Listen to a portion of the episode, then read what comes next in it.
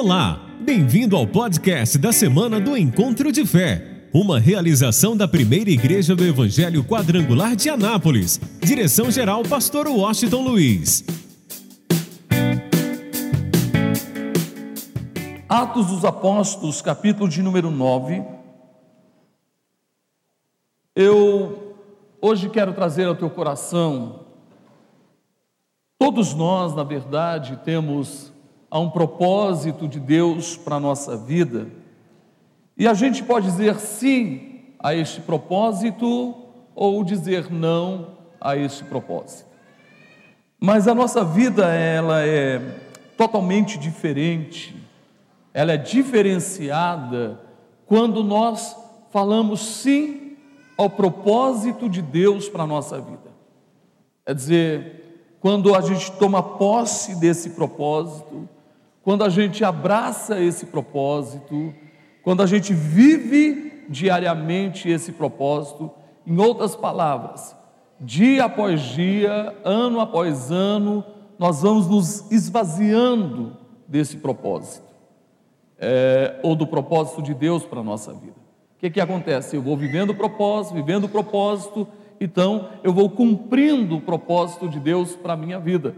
E o alvo é que a gente chegue ao final da vida, como disse Paulo, combati o bom combate, acabei minha carreira e o que, gente? O que, que ele disse? Olha, eu combati o bom combate, cumpri todo o propósito de Deus para a minha vida, me esvaziei dele, então acabou minha carreira, mas eu guardei o que? A minha fé. Então isso tem que estar no nosso coração. Então hoje, eu quero que você entenda que como Deus chamou a Saulo de Tarso, há um chamado de Deus para a tua vida. Há um propósito de Deus para a tua vida.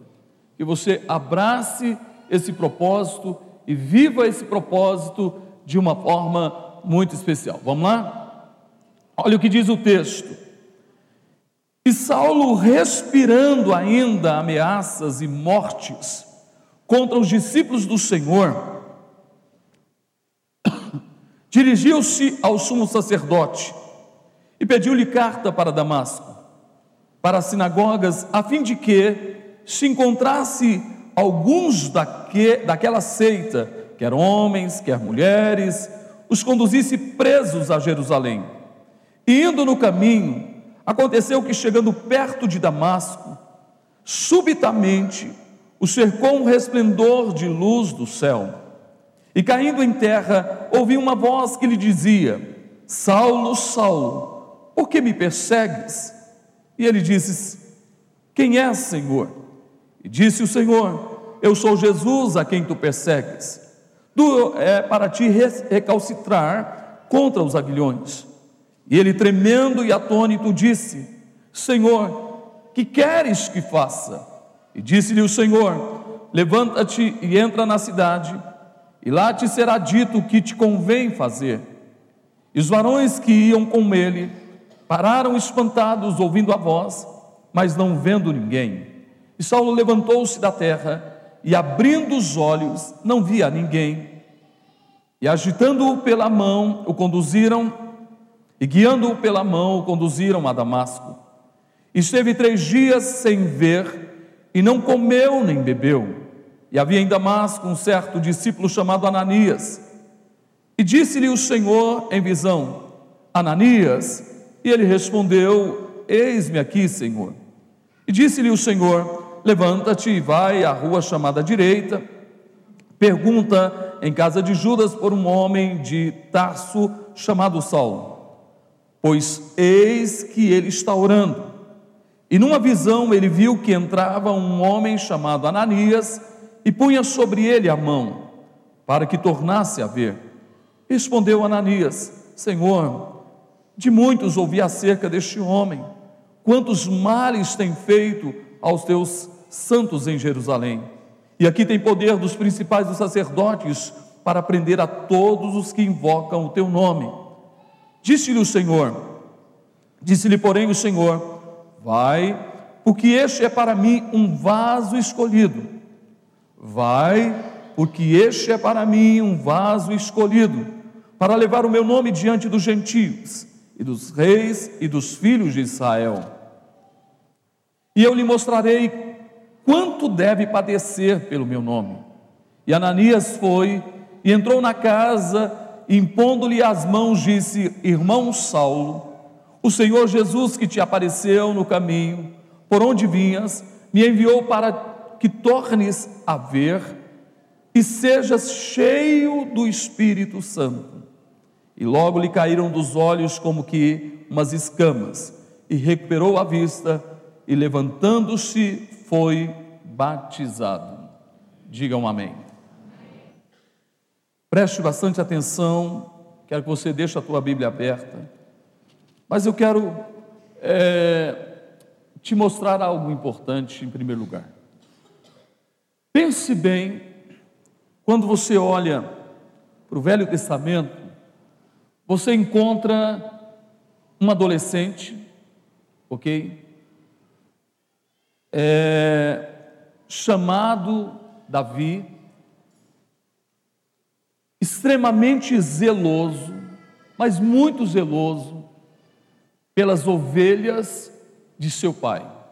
Tanto é que quando Samuel chega à casa de Jessé, todos os irmãos de Davi estavam lá, menos o novinho, o adolescente, estava lá cuidando das ovelhas. E ele era tão comprometido, mas tão comprometido, que se uma besta fera, como ele mesmo disse, se o leão pegou a ovelha, ele enfrentava o leão, abria a boca do leão ou do urso, ok? E libertava a ovelha. Ele era capaz de dar a sua, sua vida pelas ovelhas. Tal era o compromisso de Davi para com é, realmente a sua responsabilidade é, em relação do, de cuidar das ovelhas. Nós olhamos também para um outro homem, de aproximadamente 80 anos.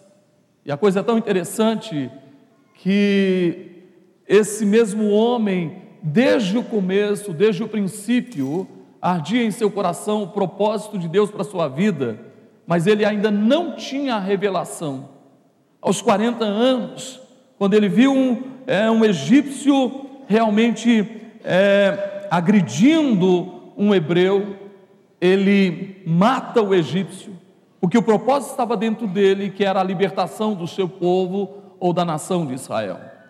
Mas é interessante que esse homem, Moisés, só teve a revelação do propósito para a sua vida aos 80 anos de idade. E o mais interessante, algo me chama a atenção também. Que, que ele estava fazendo? No Sinai, ali na, nas montanhas do Sinai, no deserto do Sinai, no Horebe, em um lugar deserto, ele estava também cuidando de ovelhas. Imagina, e quando eu estou falando isso, eu sei o que é, já tive algumas vezes lá. Então, imagina conseguir um pasto para as ovelhas. Dar água às ovelhas, alimentar as ovelhas, requeria, requeria mesmo de Moisés muito trabalho, muito sacrifício. E o mais interessante é que as ovelhas também não eram de, de Moisés. As ovelhas pertenciam ao seu sogro Jetro. E Deus consolida o chamado de Moisés, o propósito para a vida de Moisés, exatamente no Horébio, no Horebe, no, no, na hora em que ele estava cuidando das ovelhas do seu sogro. O que, que eu estou falando? Eu estou falando de compromisso de pessoas comprometidas, aliançadas com aquilo que faz. E agora nós vemos o texto de um moço chamado Saulo. Ele mesmo confessa que, por ser fariseu, ele era extremamente zeloso por sua religião. Ele era capaz de morrer, capaz de matar por causa da sua religião. Deus olha, Jesus olha para esse moço, que na verdade achando que estava fazendo a coisa certa, perseguia a igreja, era um assassino, porque quantos cristãos morreram por causa de Saulo. Por exemplo, as roupas de Estevão foram lançadas aos pés do jovem Saulo. Ele ficou feliz, se sentiu realizado com aquilo, de tal forma que ele pede carta ou cartas para perseguir a igreja onde encontrasse um cristão. Mas Jesus olha para esse moço, extremamente comprometido. Aí eu quero que você entenda bem: o olhar de Cristo, o olhar de Deus, está sobre cada um de nós. É muito importante nós estarmos atentos a esse olhar, a esse olhar e nos rendermos de verdade ao propósito de Deus. Resumindo, o que, que Deus está nos dizendo hoje? Que tudo que eu venha a fazer ou a realizar, eu preciso fazer o meu melhor, eu preciso ser comprometido, eu preciso ser aliançado, eu não posso, em nenhuma área da minha vida que é minha responsabilidade, eu não posso negligenciar isso. Eu tenho que fazer o melhor. Resumindo, você quer ser bem sucedido em alguma coisa, você precisa tomar posse disso, dedicar a tua vida e muitas vezes for preciso até se sacrificar para que você tenha o êxito naquilo que você vai fazer. E naturalmente, o olhar de Deus está sobre a nossa vida. Até que ponto nós somos comprometidos mesmo com aquilo que nós fazemos, com aquilo que nós realizamos? Até que ponto nós nos damos, nos entregamos de verdade para fazer o melhor? Vamos mais ainda. E quanto ao propósito de Deus para a nossa vida? Todos nós, sem exceção, viemos a este mundo com um propósito, com uma missão. Por exemplo, o propósito de alguns é serem médicos, o propósito de outro é ser um professor, uma professora, o outro um contador, o outro um advogado. Cada um de nós viemos para um propósito. Agora vamos entender uma outra coisa, mas há um propósito que é geral para todos nós. Isso é uma ordem de Cristo.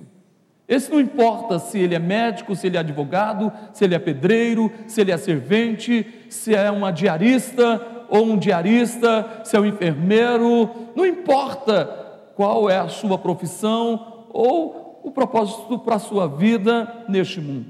Há um propósito que é geral. E esse propósito é, na verdade, gerar filhos para Deus. Jesus disse: Ide e o que? E pregai o evangelho a toda criatura. Ele disse: Ide fazei o que? Discípulos.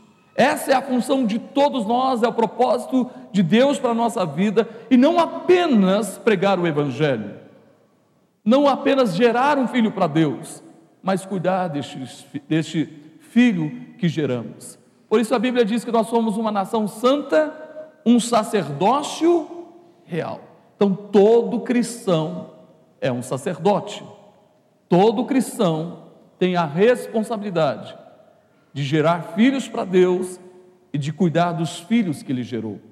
Mas Jesus escolhe esse moço que vai a Damasco na verdade, respirando morte contra os cristãos de Damasco.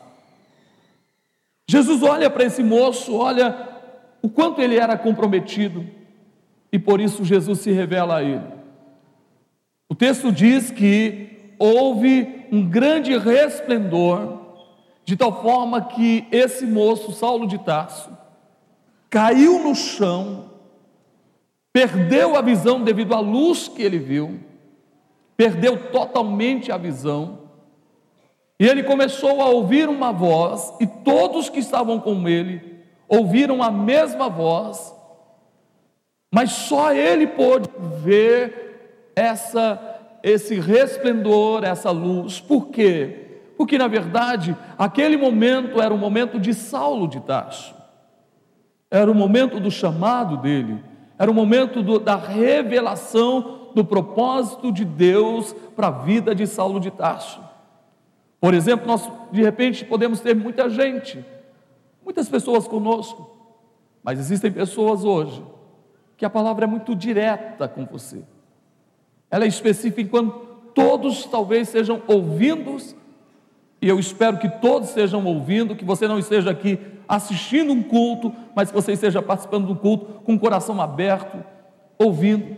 Mas quem sabe na vida de alguns hoje é um momento da revelação do propósito de Deus para a sua vida. Eu espero que seja o teu dia, se você ainda não teve essa revelação. Espero que você tome posse, se você ainda não sabe qual é o propósito de Deus para a sua vida. Por isso, somente Saulo ouviu: Saulo, Saulo, por que, que você me persegue? E Saulo, temendo e tremendo, assustado, vivendo uma experiência que ele nunca imaginou na sua vida, sem poder enxergar, ele pergunta: Quem és tu, Senhor?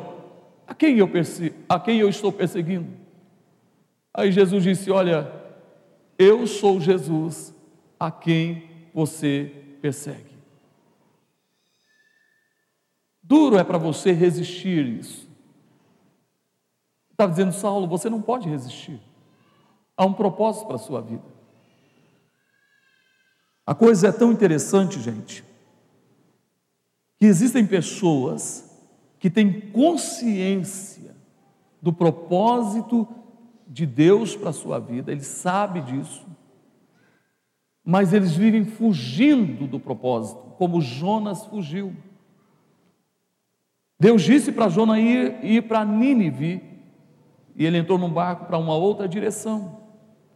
Ele estava fugindo do propósito de Deus para a sua vida. E quantas pessoas têm consciência do propósito de Deus para a sua vida e estão resistindo ao propósito? O que eu quero dizer para você?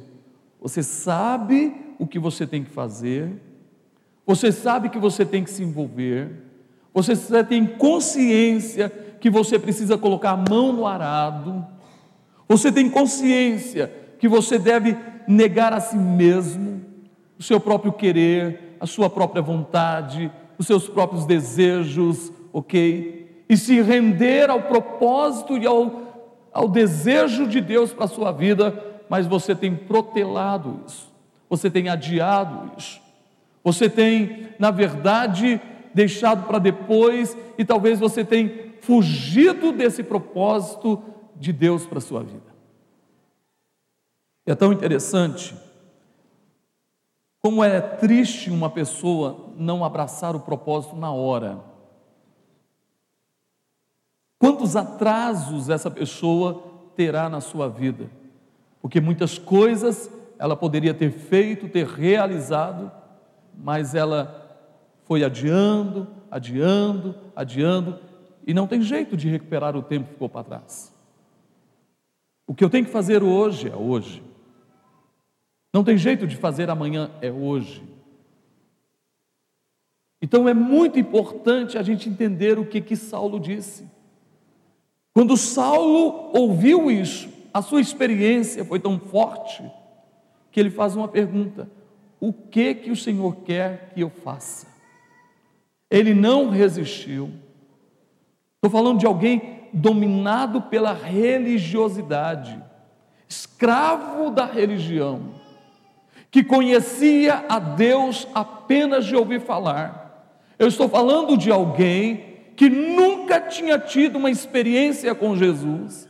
Eu estou falando de alguém que odiava os cristãos, mas na sua experiência, no seu momento, a sua experiência com Jesus, ele pergunta logo de cara, ele não ele não quis colocar a sua vontade ou colocar alguma desculpa ou algum impedimento, ele já pergunta: o que que o Senhor quer que eu faça? É interessante como Deus olha para esse moço e sabia como ele era, de tal forma que no primeiro momento ele já se rende, ele pergunta: o que que o Senhor quer que eu faça? Olhe bem para mim, escute isso.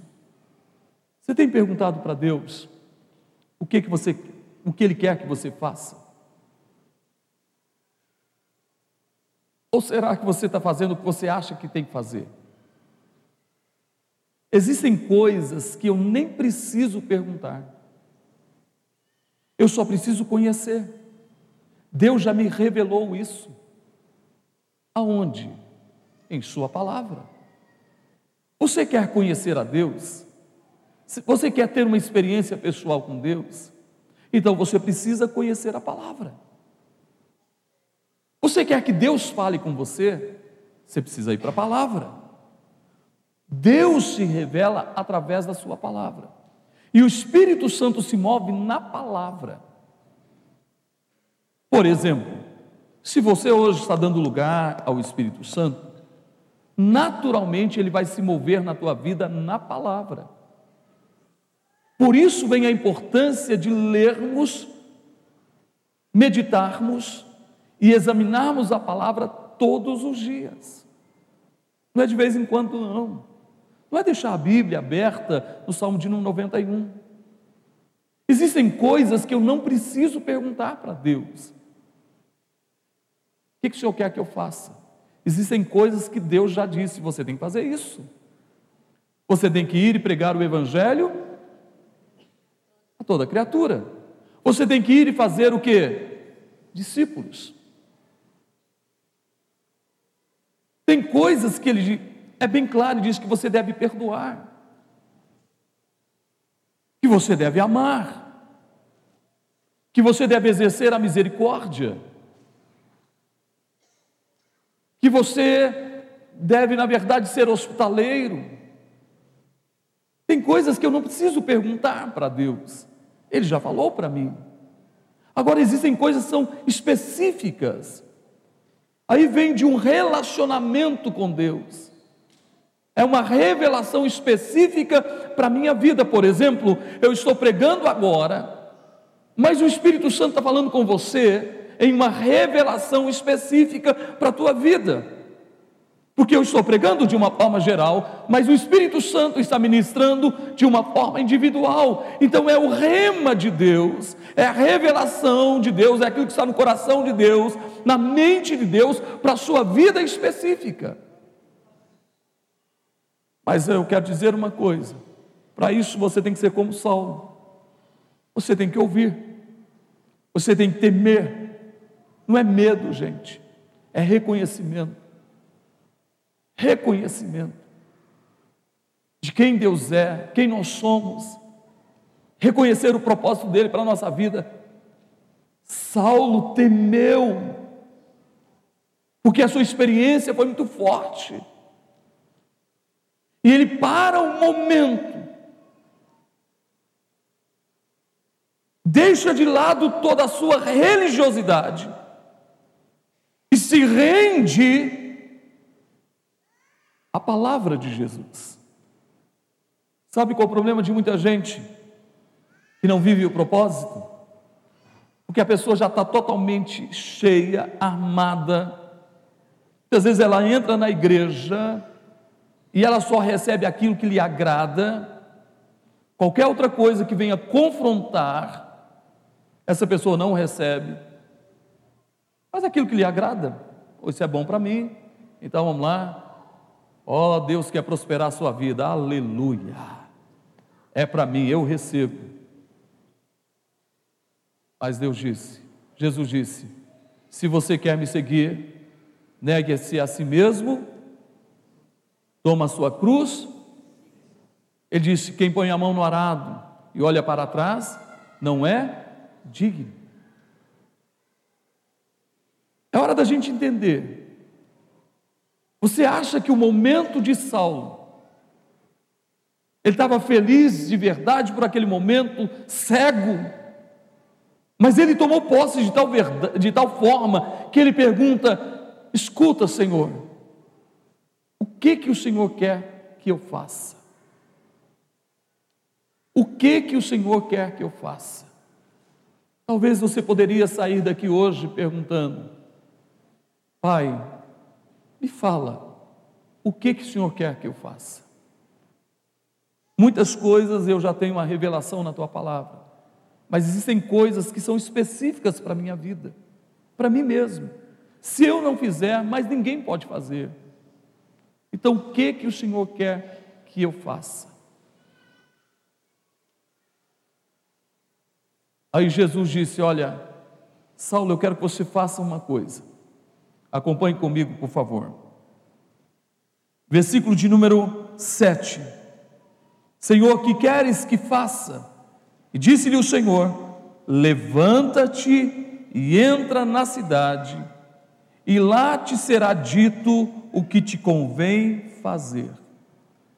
Levanta, vai para a cidade, ok? Quando você chegar lá, será dito a você o que você tem que fazer. Então escuta só. A primeira coisa que a gente observa é a disposição para ouvir e ao mesmo tempo a disposição para se render aquilo que é dito, a disposição para obedecer sem questionar. Se nós queremos viver o propósito de Deus, nós precisamos realmente acreditar na soberania de Deus. Nós temos que entender que Ele é soberano, Ele é Senhor, Ele é soberano. Nós temos um dono. Eu vou repetir: eu e você temos um dono. Ele é Senhor da nossa vida. É sério. E que coisa fantástica, gente! Não, eu acho que você não entendeu. Você é um tesouro particular de Deus. Você é um tesouro particular de Deus. O seu valor. Alô? As coisas são medidas pelo valor delas.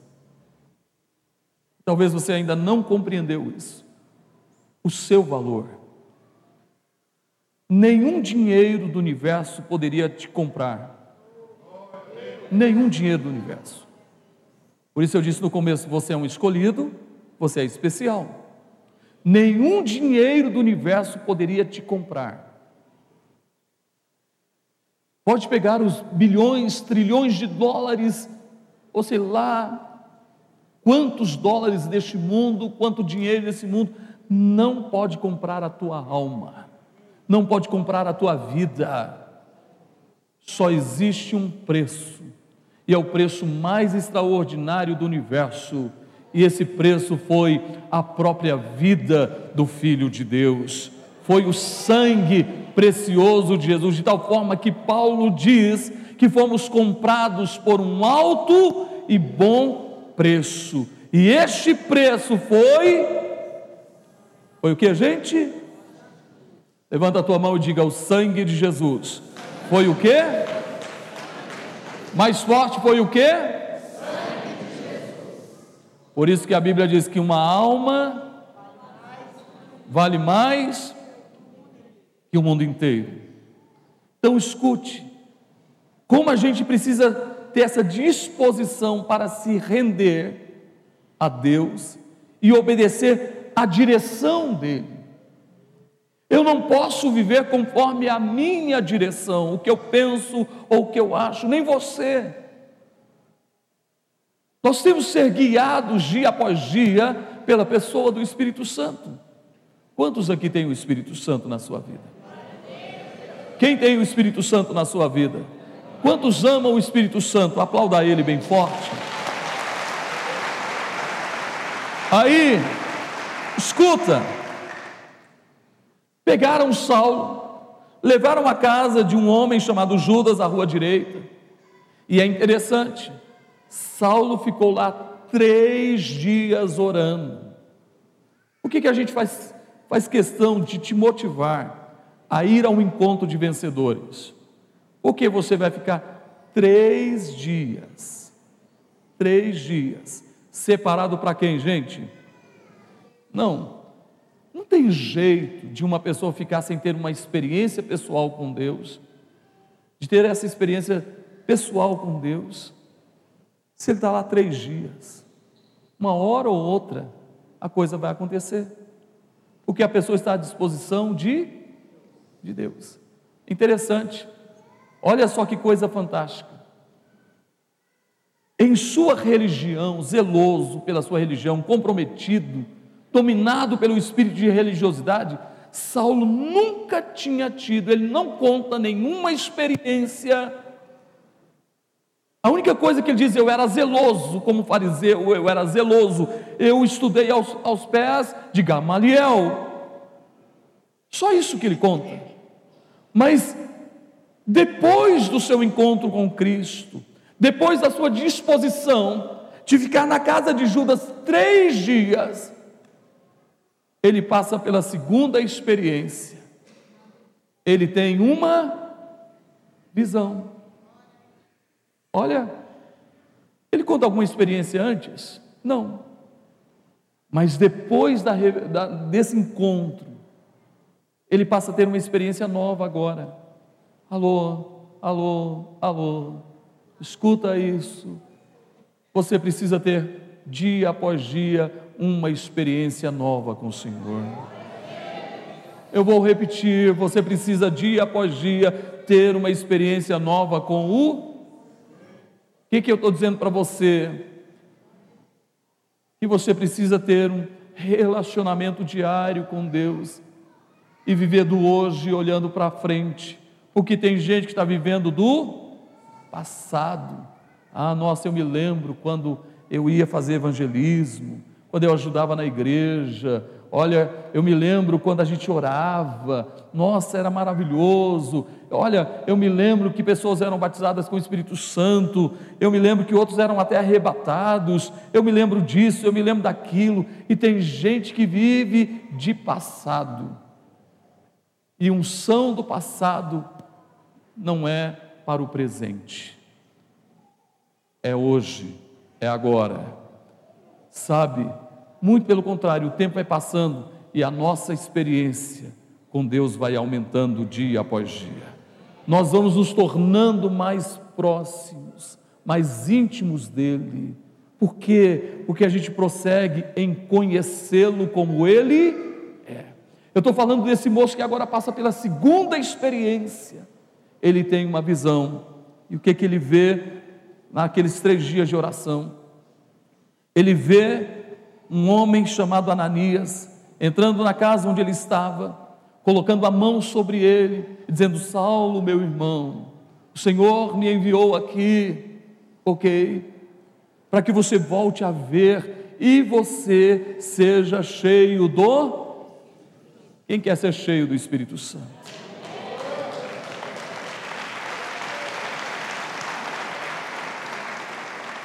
Alô, só quem vê, só quem tem desejo, só quem quer, só quem busca, poderá ser cheio do Espírito Santo.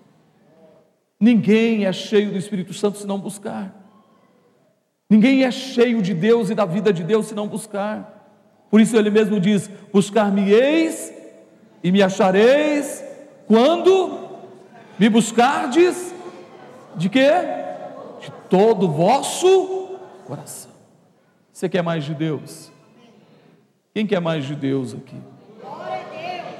É hora de entender isso. Eu tenho que buscar a Deus de todo o meu coração, de toda a minha vida.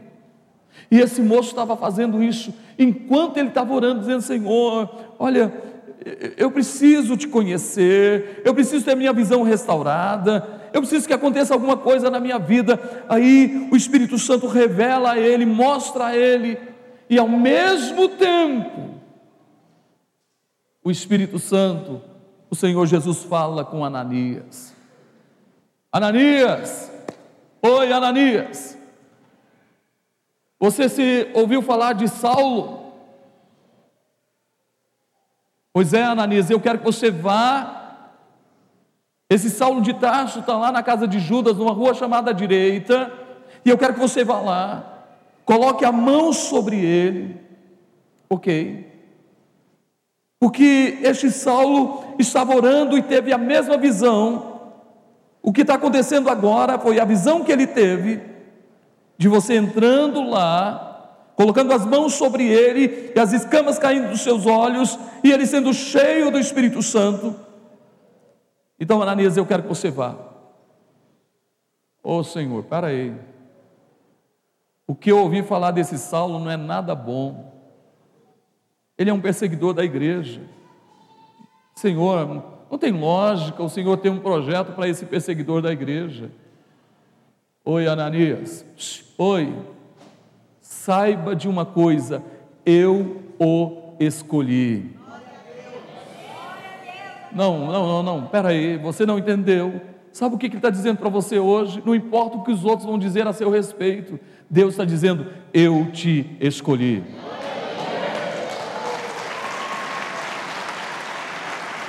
Não importa o que a sua família diz, se tua família é contra você porque você está vindo à igreja, não importa o que seus amigos estão dizendo, não importa se eles estão zombando de você, o que importa é o que Deus está dizendo, e Ele está dizendo: Eu escolhi você, você é um escolhido, você poderia estar em qualquer outro lugar nessa hora, mas como escolhido, você está diante do Deus Todo-Poderoso nessa noite.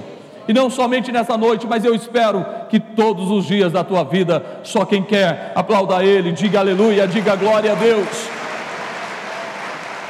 Aí escuta. E diz o texto, versículo 15: Diz-lhe, porém, disse-lhe, porém, vai, porque este é para mim um vaso, um vaso. Levanta as suas mãos, diga: Eu sou um vaso escolhido. Diga mais forte. Só os escolhidos de Deus aqui aplaudam a Ele. Disse o Senhor a Ananias: Vai, porque este é para mim um vaso para levar o meu nome a quem? A prioridade era os gentios. Ele foi escolhido para levar também a reis e também aos filhos de Israel, mas o propósito principal era exatamente alcançar os gentios. Aí diz o versículo de número 16: E eu lhe mostrarei quanto deve padecer pelo meu nome. O que, que ele está dizendo? Está dizendo o seguinte: olha, eu vou mostrar para Saulo que vale a pena sofrer por causa do meu nome. Vale a pena ser perseguido por causa do meu nome.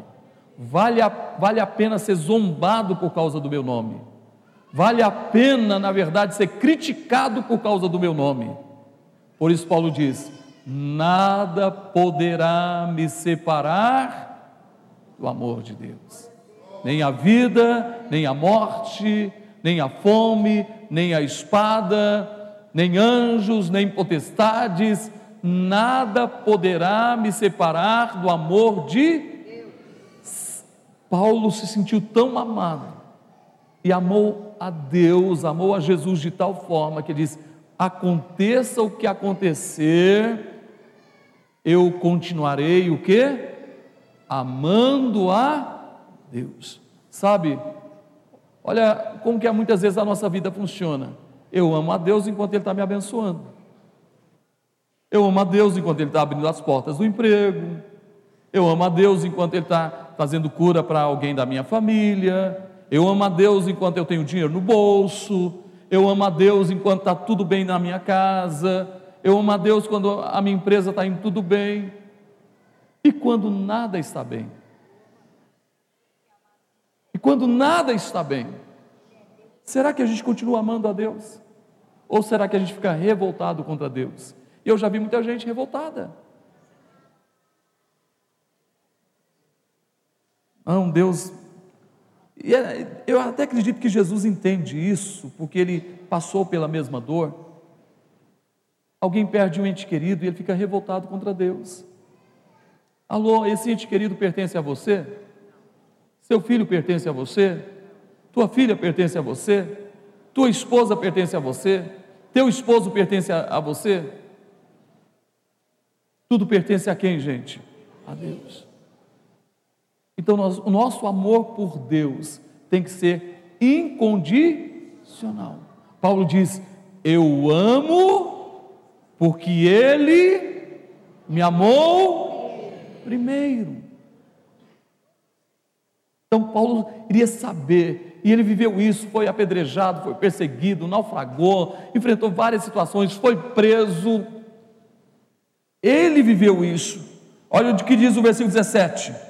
E Ananias foi e entrou na casa e impondo-lhe as mãos, impondo-lhe as mãos, disse: Irmão Saulo, alô, alô, deixa eu falar uma coisa para você. Sabe qual é o nosso problema? Que a gente só acha que. Você já viu assim? Eu já vi muita gente fazendo assim, ó. Eu quero dizer para os irmãos estão aqui presentes, Paz seja convosco e para os amigos, boa noite.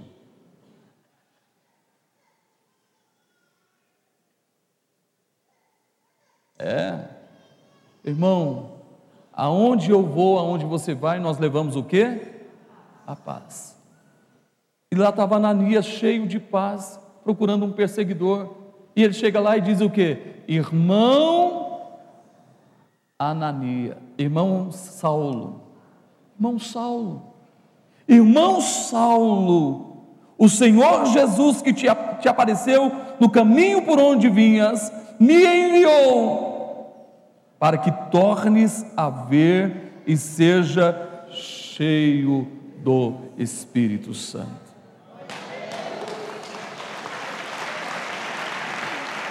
Por favor, fica de pé, por favor.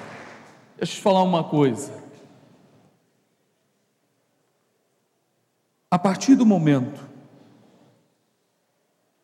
a partir do momento que a gente vem à presença de Jesus, que nós queremos mais de Deus, escuta isso, a partir desse momento, eu quero que você guarde em seu coração. O Espírito Santo passa a morar, a habitar na nossa vida. Ele já está presente. Ele habita, ele mora. Eu só preciso agora amá-lo, respeitá-lo, conversar com ele, ter relacionamento com ele e deixar que a minha vida seja guiada pelo Espírito Santo. Você vai notar que sua vida vai ser diferente. Você vai continuar enfrentando luta, problemas, porque quando a gente está aqui enfrenta lutas e problemas, adversidades, dificuldades, só que há uma diferença. Não estamos sozinhos. Nas horas mais difíceis da nossa vida, Ele nos carrega em seus braços. E sabe o que o Espírito Santo diz? Fica tranquilo. É isso que ele diz. Fica tranquilo. Nós estamos com você, eu, o filho e o pai. E sabe o que, que o pai disse? O pai disse o seguinte: não tenha medo, não te assombres, não te assustes. Eu te pego pela tua mão direita e te digo: não temas, eu te ajudo com a minha destra fiel. Sabe o que, que o Espírito Santo diz? Ele diz assim: fica tranquilo, a vitória já é tua através do sangue precioso de Jesus. Sabe, sabe o que, que o Espírito Santo diz? Você está aí passando uma necessidade, uma luta terrível, uma dificuldade. Ele diz: fica tranquilo. Deus fará abundantemente mais, além do que você pediu ou pensou. Fica tranquilo, Ele suprirá todas as tuas necessidades. Fica tranquilo, caiam mil ao teu lado. Fica tranquilo, somos o socorro bem presente na hora da tribulação. Alô, meu irmão, essa é a diferença. E por isso a gente não olha para trás, não olha para o lado, a gente olha para quem? Olha para frente, para o alto. A gente não olha para os pés, não olha para as dificuldades. Por isso, naquele dia as escamas caíram dos olhos de Saulo. E Saulo enfrentou muita coisa, gente, mas nunca ficou de cabeça baixa. Ele mesmo declarou, cantou, quando foi preso, acorrentado, chicoteado. Ele cantou assim: Ah, Santo Espírito, tu és bem-vindo aqui. Foi isso que ele cantou. Estou aqui passando por luta, problema, dificuldade, mas o Senhor é bem-vindo. O Senhor está comigo. Na prisão, o Senhor está comigo. Em qualquer situação, Ele está contigo. Põe as duas mãos na altura do peito. Erga a tua voz, abra o teu coração e declare bem forte. De toda a tua vida, deixa Deus te ouvir nessa hora.